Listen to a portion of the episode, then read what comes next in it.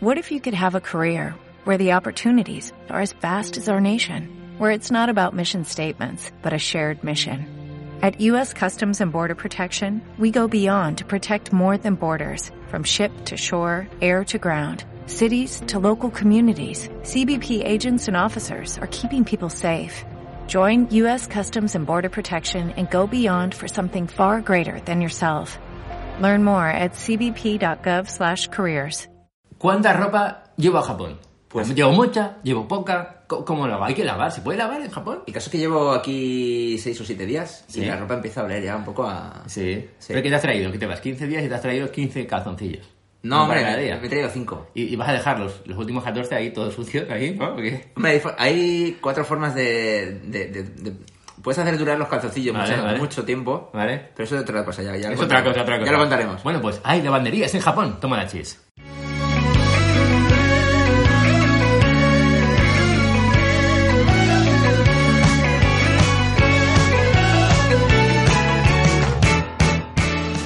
Bienvenidos, bienvenidos a un nuevo Japonizados podcast semanal. ¿Qué tal? Es lunes. Espero que vaya bien la semana, toma la chis.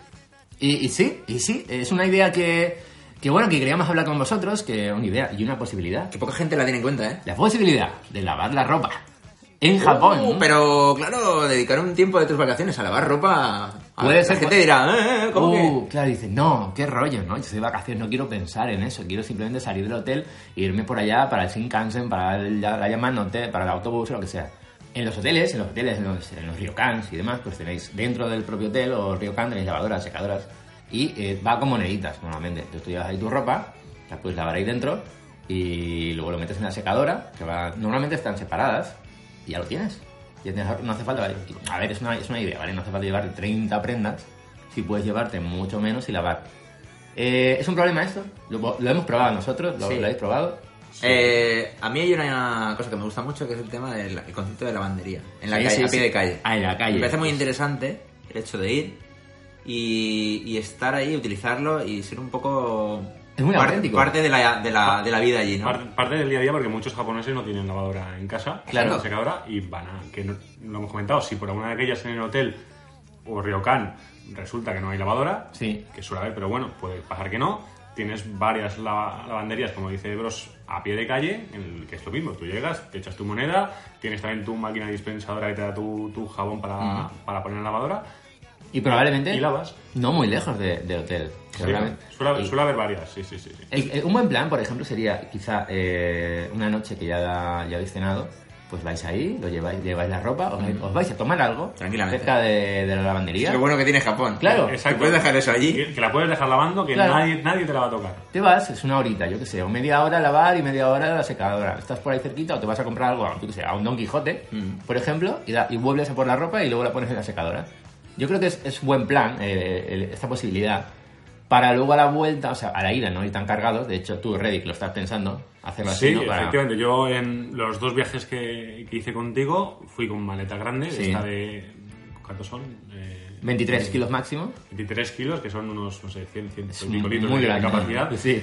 Y sí, bueno, tienes ropa para todos los días, Sí. tienes para cambiarte sin problemas, pero y este viaje tengo claro que voy a ir con una maleta pequeña de 70 Sí, litros, sí, sí, sí. con ropa para 7 días y lavaré.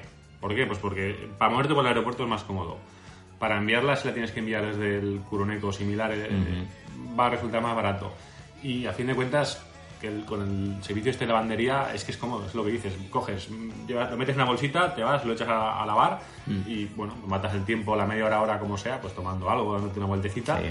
Y te quita un poco de... Además te, te sirve para desconectar un poco del viaje también. Es verdad, porque el estrés ese del, del, del, Ay, tengo que ir aquí, ay, tengo que llegar acá. Es que si no, no me va a dar tiempo a ver no sé qué. No. Ese momento de sientas, parar. Sí, Observas la vida, sí, sí, sí. sí. observas a alguien que entra. Exacto. Eh, Te, te imaginas su vida en plan de, mira, pues te va a lavar esto que seguramente... no". Ujú, ujú. No sé, es, es un poco observar la vida allí, ¿no? Eh, De hecho, yo recomendaría eh, ir a la lavandería. O sea, si en el hotel tenéis la lavadora y la secadora, quizás mm, como más auténtico, con más experiencia, el, el exacto. salir del hotel, ir a una lavandería, buscarla y, y eso, vivir un poco más el Japón.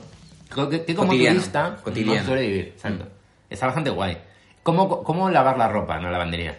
Bueno, dentro esa, de la... esa es otra aventura. Claro, es otra aventura. Hay, hay tres posibilidades. Si estáis en un hotel, ryokan y demás, dentro del propio hotel la podéis pedir en el mostrador. En algunos casos se paga y en algunos casos eh, no. Yo alguna vez me han, dado, me han dado gratis un sobrecito y tal, pero bueno, igual te cobran 100 yens, 200 yens en el hotel. Es muy barato esto porque te dan como lo justo, ¿no? Para lavar.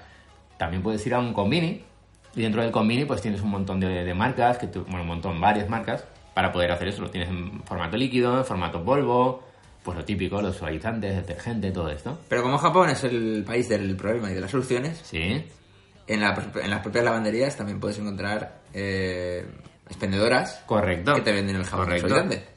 Y ahí, pues eso, tienes eh, la maquinita, sacas el sobre, lo que sea, eh, y ya está. Es que es suficiente, ¿no? Yo creo que, que se puede hacer. A ver, en cuestión de ropa, también tener en cuenta en qué época del año vais a ir. Eh, no va a ser igual de fácil eh, lavar La dos suéteres, un pantalón vaquero de, dos de invierno, que ya pesan más, van a tardar más en, en- en secarse luego, ¿no? En la secadora. Tener en cuenta todas estas cosas. Eh, pero bueno, es una recomendación. O sea, al final yo he ido en casi todos mis viajes con, con ropa para prácticamente todo el viaje.